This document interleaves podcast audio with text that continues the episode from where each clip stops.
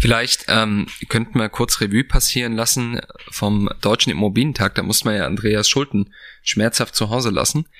Du wurdest ersetzt durch Jürgen Michael Schick. Und ähm, ich habe schon so ein paar Stimmen gehört von Hörerinnen und Hörern, die gesagt haben, das hat er sehr gut gemacht. Andreas, spürst du leichte Disruption? Verdrängungsangst? Also ich schätze Jürgen sehr. Von daher, das war wirklich ein richtig guter Move, also zu sagen, wenn ich nicht da bin, macht er das. Ähm, ich spüre natürlich äh, so ein bisschen, wenn das noch weitergehen sollte, dann werde ich nervös. Also ist das jetzt offiziell von dir die Bitte, Jürgen nicht mehr einzuladen? Ich würde ihm einfach mal einen Brief schreiben. Ist das okay? Das ist okay. Thomas, wie fandst du's? Ich fand's schön. Andreas zahlt heute das Essen, deswegen muss Andreas unbedingt zurückkommen. Ja, genau. Das hat äh, rein marktwirtschaftliche Kunde. Makroökonomische Art. Willkommen bei Die Hausmeister, Immobilienmythen im Podcast.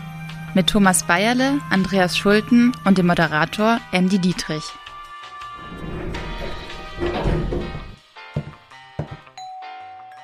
So, lieber Hausmeister, schön, dass ihr da seid.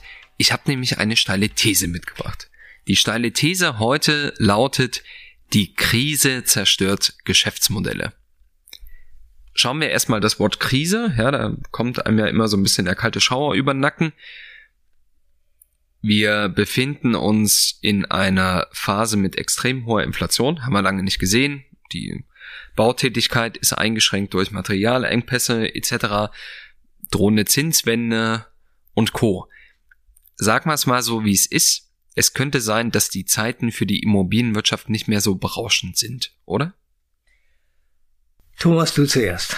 Oh, ich zuerst. Nicht, dass ich wieder Vorwürfe was ist höre, jetzt ne? Du Was- zuerst. was ist nee, anders, ähm, ja. nee, anders, nee, anders ist heute vieles, aber ähm, ähm, ich sag's mal so, ja, hoffentlich bereinigt sich auch die Immobilienwirtschaft durch eine Krise. Sonst hätten wir ja von der sehr rationale Antwort, von der Logik am Schluss noch Zombie-Unternehmen, die quasi mitgetragen werden, weil irgendwie draußen dieser Kriegsbrei regnet und sonst passiert nichts mehr. Nee, nee. Also professoral formuliert, wir haben ja einen Schumpeter, Kraft der kreativen Zerstörung. Man sagt heute nicht mehr Krise, sondern Disruption oder Wolken am Himmel. Also lange Rede, kurzer Sinn. Ähm, ja, es wird sich da was verändern und da werden Geschäftsmodelle auch weggespült, ähm, die vielleicht nicht unbedingt ökonomisch sinnhaftig mehr sind zukünftig. Bemerkung zwei, ähm, wenn man drüber nachdenkt, wir hatten jetzt ja zwei Jahre Pandemie, wurden ja auch viele Unternehmen mitgeschleppt. Positiv formuliert, alles äh, zu dem Zeitpunkt der Entscheidung, aber natürlich werden die auch darüber hinaus weggeschwimmt werden. Also ich glaube, das wird ein heißer Herbst. Ähm, die Anzahl der Insolvenzen wird hochgehen und dann schauen wir mal, ob das jetzt jemand dramatisch wirkt auf die gesamte Branche, kann man sicherlich drüber streiten. Andreas, was meinst du? Wir sollten am Schluss auf alle Fälle die fünf krisengefährdetsten Geschäftsmodelle nennen können. Das finde ich cool, ne? so richtig Ranking.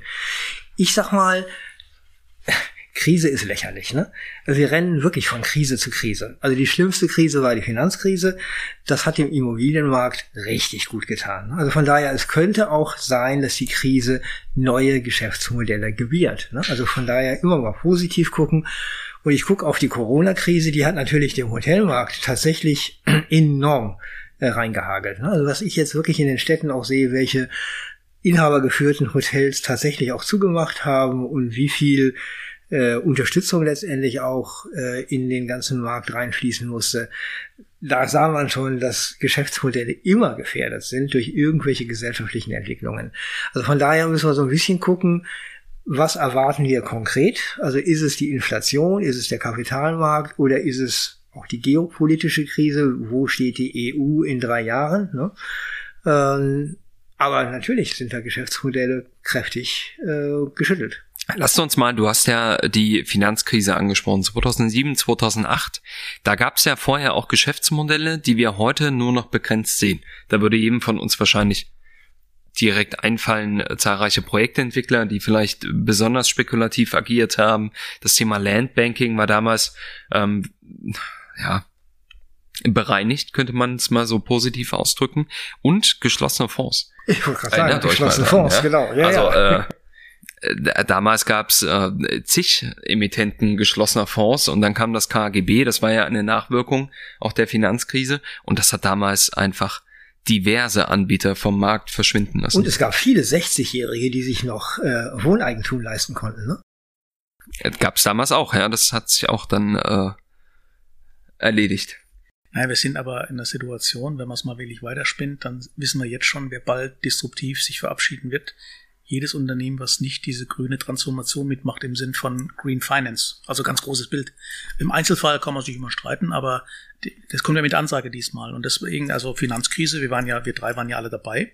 Ähm, die Geschichten sind ja ähnlich geblieben. Damals hat man einen halbleeren Turm gekauft in Frankfurt mit dem Hinweis, es sind ja letztlich dann zu hebende Mieterträge, die kommen.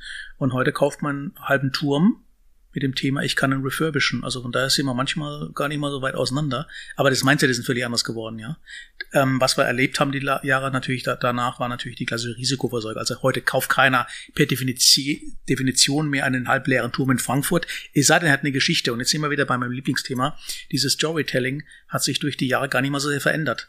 Und zwar nicht mal so negativ, sondern äh, wir leben in der Branche von Storytelling und die Rahmenparameter, die sind ein bisschen angepasst worden, Gott sei Dank, mit Blick auf Lehman. Aber das, was jetzt gerade läuft, und man sieht es ja im Moment auch gerade an der DWS, um jetzt mal einfach mal das Beispiel zu bringen, letzte Woche, ähm, mit einer Hausdurchsuchung und vielen Dingen, das ist ja nichts anderes als der erste äh, Mörser-Einschlag zum Thema, Freunde, wir nehmen das jetzt ernst. Wenn ihr das nicht mitmacht, dann passiert halt sowas. Und ja, Storytelling finde ich gut, muss ich noch ein bisschen drüber nachdenken. Äh, wenn wir wirklich unseren Gebäudebestand klimagerecht umbauen, dann haben wir Geschäftsmodelle ohne Ende, die uns um die Ohren, also nicht um die Ohren fliegen im negativen Sinne. Mach's mal konkret. Ja, also ich sag mal, wir kriegen weiter, also vielleicht dann wirklich mal eine ordentliche, äh, äh, kontinuierliche KfW-Förderung, weil das einfach politischer Wille ist, dann haben wir so richtig zu tun. Ne? Dann muss man sich überhaupt gar keine Gedanken machen. Die Frage ist nur, woher kommt das Geld? Ne? Also dann kommt immer wieder die Frage, was ist eigentlich, also welche Geschäftsmodelle sind einigermaßen marktwirtschaftlich und welche Geschäftsmodelle kommen aus äh, irgendwelchen Förderkulissen heraus. Und da muss man mal ehrlich sein, kennt ihr noch das Bauherrenmodell aus den 80er Jahren? Ne?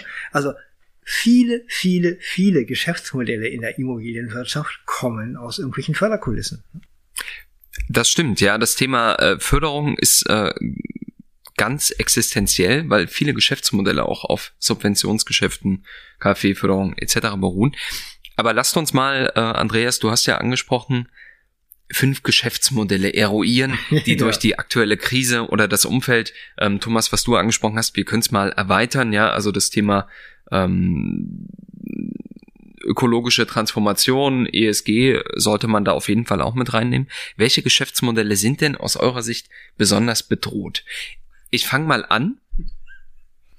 Herr Moderator, fang mal an. Es gibt aus meiner Sicht diverse Geschäftsmodelle, die eben auf diesem Landbanking, also wenn wir von Landbanking sprechen, dann meinen wir, äh, dass Grundstücke erworben werden, Baureife geschaffen wird und dann wird es einfach liegen gelassen, bis jemand einen höheren Preis zahlt.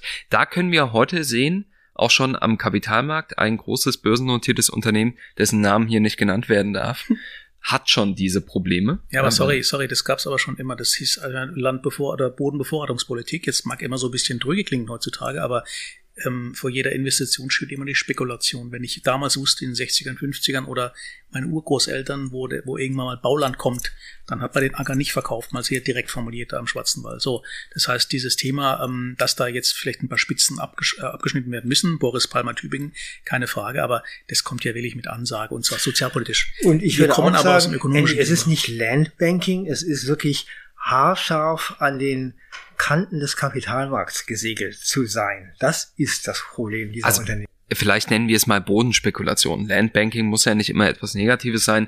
Bodenspekulation hingegen. Aber das Geschäftsmodell, heutzutage Boden zu haben, das sage ich, das ist Rang 66 oder so, was in die Knie gehen wird. Ne? Äh, Boden zu haben, ist einfach ein immer noch ein saugeiles Geschäftsmodell. Denke ich auch, aber du musst mal sehen, wie stark fremdfinanziert das zum Teil ist. Ja, und diese Fremdfinanzierung beruht ja auf Bewertungen, die natürlich darauf beruhen, dass auch etwas gebaut werden kann. Und wenn du siehst, dass die Materialengpässe zunehmen, dass die Baukapazitäten überhaupt nicht da sind, dann werden diese Bewertungen runtergehen und dann bin ich davon überzeugt, dass diverse Geschäftsmodelle da auch explodieren. Ja, aber jetzt wieder Makroökonomie, wir lassen das mal, wir gehen einfach auf den Punkt. Wenn aber weniger fertiggestellt wird, dann darf man keine Preisveränderung erwarten, solange zumindest mal die Nachfrage auch stagniert. Das heißt, da sind wir bei dem beim Beispiel, führt ja nicht dazu, dass irgendwie in, in alles in den Boden fällt, sondern im Einzelfall werden Banken ihre Risikobesorge nochmal anmachen, werden vielleicht sogar, mein lockerer Spruch, statt 100 Meter 1,3 Kilometer hochbauen, damit sich's rechnet und das, das sind ganz normale Prozesse, ja. Dass da zwei, drei die Grätschen machen, keine Frage. Und wir sehen mal, also nochmal auf Boden, äh, also die neue deutsche Industriepolitik ist auch ganz interessant. Ne? Wer macht denn gerade Landbanking? Das sind eben nicht mehr diese Kapitalmarktritter, sondern das ist ein Tesla, das ist eine Intel in Magdeburg, das ist eine VW mit all seinen äh, neuen Lieferkettengebäuden. Äh, Hier Mercedes macht das und so weiter. Die, die Cash haben, die sagen, ich brauche das fürs operative Geschäft. Und das ist schon sehr interessant zu gucken, aber die, die Cash haben, haben auch zu zehn Prozent äh, den gesamten Wohnungsbestand Deutschlands als Kapitalanlage aufgekauft die letzten Jahre. Also die Zahlen sind ja mittlerweile bekannt. Also der Kapitalanleger, also nur als, als Beispiel, hat ja für eine Übernachfrage gesorgt, warum das wir heute ähm, im Endeffekt äh, in eine Krise kommen sehen, weil die zuerst wegbrechen, meiner Meinung nach. Oder, Gegenthese, die schlagen erst recht noch zu. So, wenn es jetzt nichts enger wird, weil sie haben ja dabei, Wir wollten ja dein Landbanking so ein bisschen torpedieren. Zurück, wer, wo sind die Geschäftsmodelle, ja. die in die Knie gehen? Ne? Das ist unser Ziel. Äh, Studentenwohnungen, Mikrowohnungen. Ne? Okay. Eventuell. Ich meine, wir sind bei Bulfingesa durchaus gut in dem Geschäft. Also unser Experte Felix Embacher sagt da, man muss halt genau wie beim Büro die Guten von den Schlechten unterscheiden.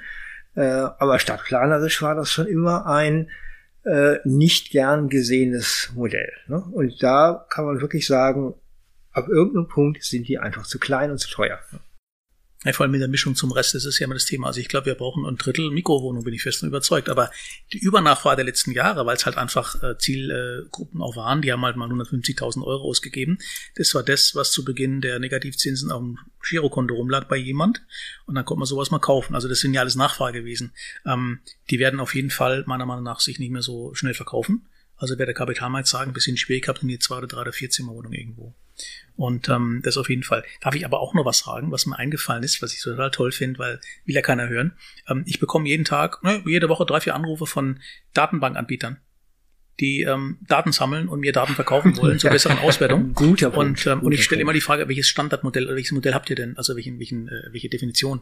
Da sind die immer ganz irritiert nach dem Motto, ja wie? Ich sage, ja, ähm, ist, ist es fähig für ein Rollout? Ja, ja, wenn zwei, drei mehr mitmachen. Also was auf jeden Fall ein Geschäftsmodell ist, da wird sich zwei Drittel verabschieden in den nächsten fünf Jahre oder drei Jahre, ist garantiert Daten sammeln ohne Sinn. Ohne Sinn heißt jetzt ohne Standard im Hintergrund. Ähm, diese ganzen Algorithmus spielen dieses Storytelling. Ich bin ein völliger Freund, lass mich beeindrucken von vielen Dingen, aber das sind Dinge, die werden mit der nächsten Krise, da wird die Hälfte weg sein. Aber das erinnert mich an unsere Metaverse-Diskussion. Also wie viel kann man überhaupt rein in digitalen Geschäftsmodellen also welche digitalen Geschäftsmodelle in der Immobilienwirtschaft werden wirklich groß? Haben wir auch immer mal immer schon diskutiert. Da würde ich auch mal sagen, auch da ist die Zeit gekommen, dass da mehr und mehr gesiebt wird. Habt ihr, habt ihr euch mal gefragt, wie viele Ratingagenturen es gibt, die wirklich raten? Also Finanzmarkt, Fitch, Moody's und Standard Poor's. Standard Poor's. So, das sind die drei großen und dann? MSCI. Bill? MSCI. MSCI, da ist mal vier draus. Aber Scope. die Botschaft, die, Bo ja, die Botschaft lautet am Ende, es sind gar nicht mal so viele, wie man denkt. Weil jeder ja Daten sammeln kann, die sind ja über einen Staubsauger verfügbar. Die Kapazität oder die Funktionalität oder die, der, der Gehirnschmalz lautet, ich mache aus diesen Informationen was mit dem Risikomodell. Das habe ich entwickelt.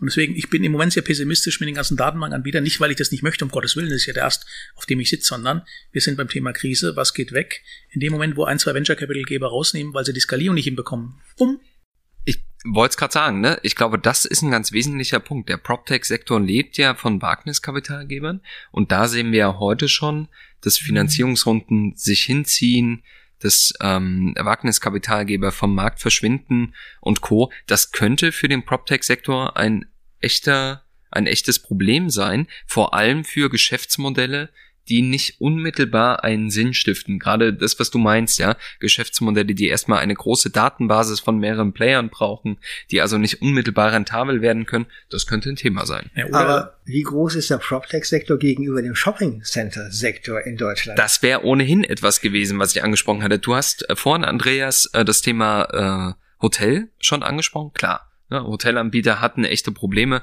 wobei jetzt äh, das 9-Euro-Ticket gilt ja. Da habe ich heute schon irgendwie so eine steile These gelesen, dass der Hotelsektor vom 9-Euro-Ticket profitieren wird, weil die Leute wieder mobiler werden.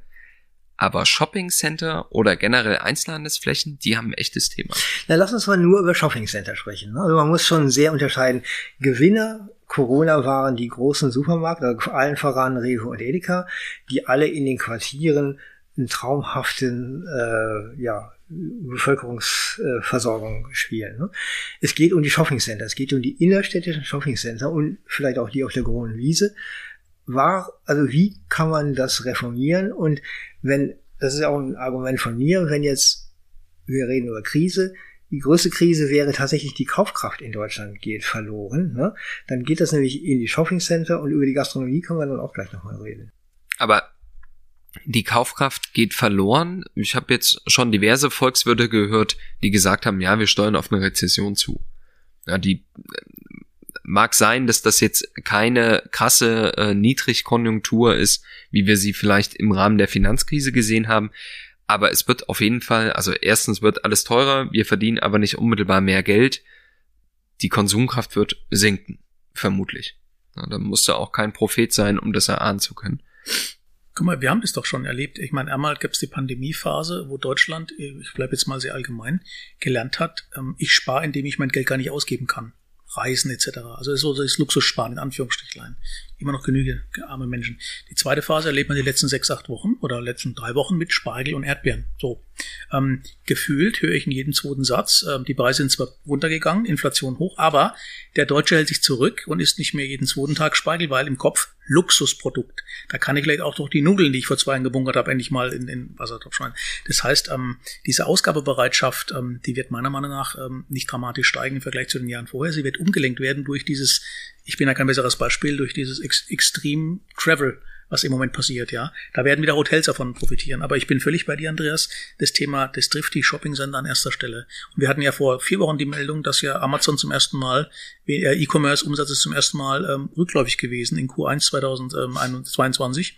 Gab es noch nie. Das heißt, auf einmal kommt so ein kleiner Pick rein, kann man interpretieren, ob es jetzt taktisch war oder strategisch, aber ähm, die Ausgabebereitschaft ist limitiert, bin ich fest von überzeugt. Und das hat auch was mit einer drohenden Krise zu tun. Das heißt, dieses, was man für Angstsparen genannt hat, das wird jetzt schon antizipiert, aber kommt natürlich dann auch noch, wenn mal wirklich eine technische Rezession Ich mag ja gerne diesen Spruch, kennt er wahrscheinlich auch. Am Ende kann nicht jeder jeden eine Pizza bringen. Ne? Also das ist nicht eine Wirtschaftsform, die am Ende stabil sein wird. Ne?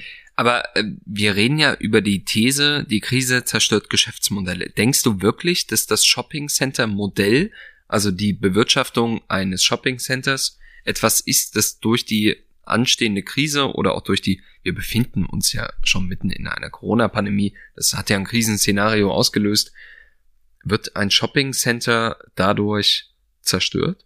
Also in, mit dem alten Denkhaltung, dass ich dort äh, Waren gegen Geld eintausche, schon. Die Frage ist halt, wahrscheinlich ist eine andere Generation, wir wahrscheinlich auch, definieren halt mehr dieses Event-Treffen, Kaffeeatmosphäre in der Hoffnung, wir geben viel aus äh, in der Summe. Aber denk mal an die Dead Malls in den USA. Ja, die sind in der Transformation unter Umständen ein Stück weiter und die haben heute schon das Thema, dass viele Shopping Center einfach ähm, ja, fehlgeleitet sind. Ja, also äh, Dead Mall ist und ja. Es sind vor allem sehr merkwürdige Gebäude. Ne? Also da kommen wir wieder Total. auch in den Städtebau rein. Die Frage, was sind denn wirklich die universellen Berus nennt das die Defender-Gebäude, also die man wirklich nochmal und nochmal und nochmal anders nutzen kann. Und dazu gehören Shopping-Center genauso wenig wie Multiplex-Kinos. Äh, wir haben da sehr spezielle Gebäude, die auch in der, ich sag mal, in der TGA, der äh, äh, technischen Gebäudeausstattung, wirklich nicht das Gelbe vom Ei sind, wenn sie von vor 20 Jahren sind. Ne? Ähm, aber nochmal, noch ein Punkt. Ich gucke mir gerne an, wie also an welcher Stelle sind eigentlich industrielle Konzepte erfolgreich und an welcher Stelle müssen es dann doch wieder mittelständische sein. Und Shopping Center ist ein ganz schönes Beispiel. Es war am Ende zu industriell. Es waren die gleichen Ketten, es waren nicht so schöne Gebäude. Äh, es war am Ende die Praktikabilität des innerstädtischen überdachten Einkaufens und alles ist beieinander, ist immer kleiner geworden gegenüber dem, es war einfach industriell plattgewalzt. Ne? Ich habe einen jungen Menschen unglücklich gemacht, das ist meine Schuld. Der kam vor sechs Wochen an und hat gesagt, er würde gern was schreiben über die Lieferdienste. Ich sage, ja genau.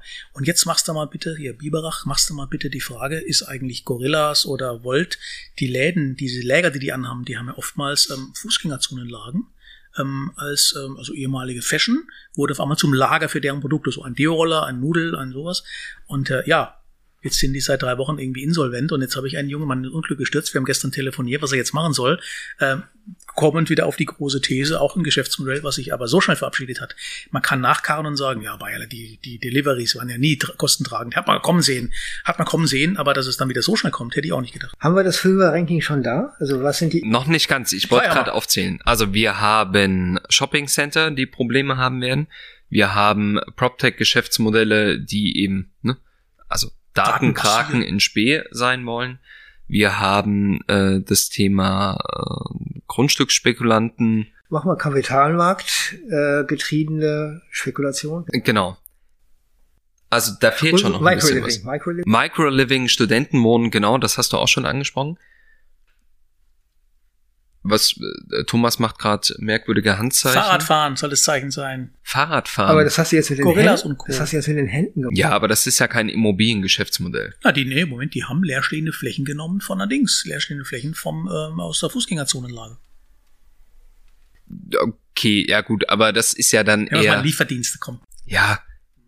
Lass mal mal gelten, nehmen wir aber in eine andere Folge mit rein, wenn die die Hausmeister über andere Wirtschaftssektoren sprechen, aber Projektentwickler sind ja in den letzten Jahren wirklich aus dem Boden geschossen, weil natürlich Projektentwicklung einfach ein extrem wichtiges Thema ist. Wir haben Neubauziele, im Wohnen sind die super ambitioniert. Ich glaube, wir haben sie noch nie erreicht. 400.000 Wohnungen pro Jahr. Ich könnte wetten, dass wir in diesem Jahr vielleicht die Hälfte erreichen. Du, sehr guter Punkt. Ich habe ja, wir machen unseren Job ja schon lange, Thomas und ich. In den 90er Jahren gab es ja so strahlende Namen wie Köllmann, Roland Ernst, Hanseatica, äh, alle großen Banken hatten große Projektentwicklungstöchter und das, gut, jetzt die, die Krise der 90er war für Deutschland und die, die deutsche Immobilienwirtschaft wirklich das Schlimmste, was passieren konnte. Also ich glaube nicht, dass sowas auch bei noch welchen Krisen nochmal kommt. Aber da können große Projektentwicklerschiffe wirklich sinken. Ne? Also da machen wir uns auch Sorgen. Wir haben ja gerade wieder Projektentwicklermarkt Deutschland äh, letzte Woche veröffentlicht, also minus vier Prozent in den A-Städten, minus acht Prozent im Wohnungsbau. Das geht schon seit drei Jahren nicht richtig gut. Ne? Also dieses, was wollen wir im Städtebau, was wollen wir in der Gesellschaft, was kann die Projektentwicklung überhaupt an Produkten liefern, das ist nicht im Reinen miteinander. Ne? Wo man es heute schon ablesen kann, ist natürlich äh, an den Fertigstellungen, Übergaben. Ja, da haben wir ja den einen oder anderen mittelständischen Projektentwickler gesehen, der da durchaus in finanzielle Schieflage geraten ist, weil eben die Fertigstellung sich so lange hinausgezögert hat, liegt an den Kapazitäten und natürlich auch an den Ressourcenproblemen. Ja, durch den Ukraine-Krieg wird ja einfach weit weniger geliefert. Ähm, wo man es aber auch ablesen kann, und das fand ich ganz interessant, beim Thema Forward Deals. Forward Deal bedeutet, ähm, dass ein Grundstück, das entwickelt wird, bereits vor Fertigstellung, also meistens schon im Planungsprozess, an einen Endinvestor verkauft wird. Ähm, dadurch wird die Finanzierung äh, entsprechend kurz abgelöst und äh, der Endinvestor hat einen sicheren Preis, den er sich sichern kann. Darf ich einhaken? Es gibt, ja. ich mach's kürzer, es gibt ja heute keine mehr Festpreisgarantie. Punkt aus vorbei. Ganz einfach. Genau. Das Ding ist seit vier Wochen, äh, sechs Wochen tot. Wirklich tot. Du kriegst keine Festpreisgarantie mehr. Es gibt dann, damit sind Forward Deals eigentlich begraben, oder? Korrekt. Also im Großen, im Großen sicherlich. Das kann doch viele Projektentwickler auch echt betreffen im Sinne von, dann kriegen die Finanzierungsprobleme. Na, die Frage ist bei der Finanzierung, inwieweit ähm, zieht eine Bank, ich bleibe jetzt mal pauschal, eine Bank den Stecker. Oder inwieweit haben wir dann, das haben wir auch so ein Phänomen aus den 90ern gehabt, die NPLs auf einmal wieder, ja. Wahrscheinlich heißt NPL damals, heute NPL plus grüner Effekt Distressed. Ähm, NPL muss man Non-Performing Loan, genau. Also deswegen, ich glaube es nicht, dass die Banken dann pauschal formuliert dann die so schnell als möglich die Stecker ziehen, weil sie selbst wissen, das ist ja ein Stuhl, den sie dann auslösen. Ich bin ein bisschen naiv manchmal, deswegen mein Satz bleibt immer noch, dann sollen sie halt mal ein bisschen enger, ein bisschen höher bauen. Ähm, in, der, in der Endkalkulation werden ein paar Basispunkte weniger sein, aber ich glaube nicht, dass wir jetzt äh, über Nacht ein dramatisches Erlebnis leben werden, dass ein, zwei große ähm, kippen werden, weil Banken den Stecker ziehen.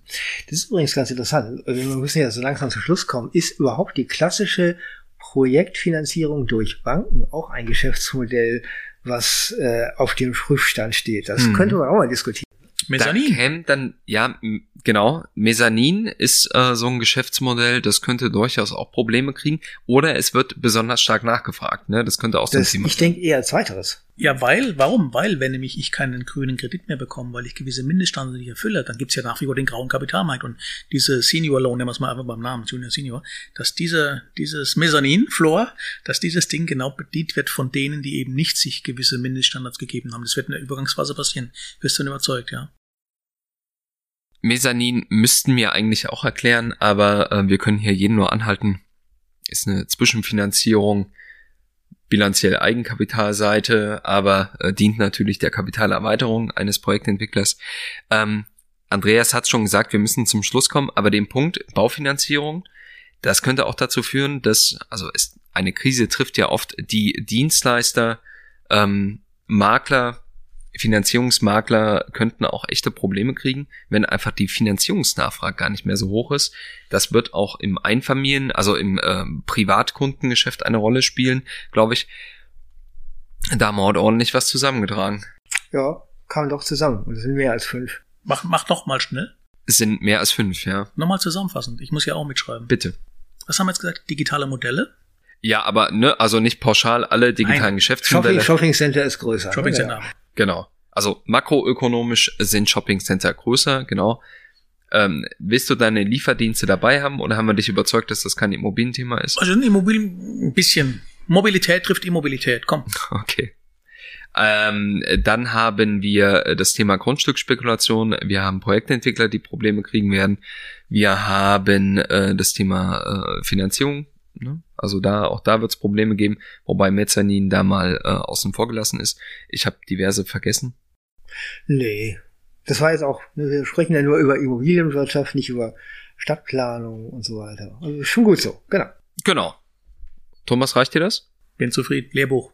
Ja. Ähm, wer auf jeden Fall nicht bedroht ist, sind die Immobilienprofessoren. Deswegen musst du dir schon mal keine Gedanken machen. Vielen Dank. Ich gebe es gerne zu Hause weiter, weil das geht ja links rein, rechts raus. Um mal die- diesem Irrglauben ein bisschen aufzuräumen. Ja. Da deine Töchter hier auch zuhören, äh, kann ich sagen, ihr müsst euch keine Gedanken machen. Der Vater kann nach wie vor neue Fahrräder kaufen. Fahrräder, vielen Dank. Fahrräder. Fahrräder. Ja. Ich will doch nur geliebt werden. Wo er merkwürdige Handbewegungen beim macht, wenn er Fahrrad sagen will. Stimmt. ja, vielen Dank, lieber Hausmeister. Große Freude. Bitteschön. Diese Folge ist ein Produkt von Strategiekollegen und wurde in Zusammenarbeit mit NextGen Media produziert.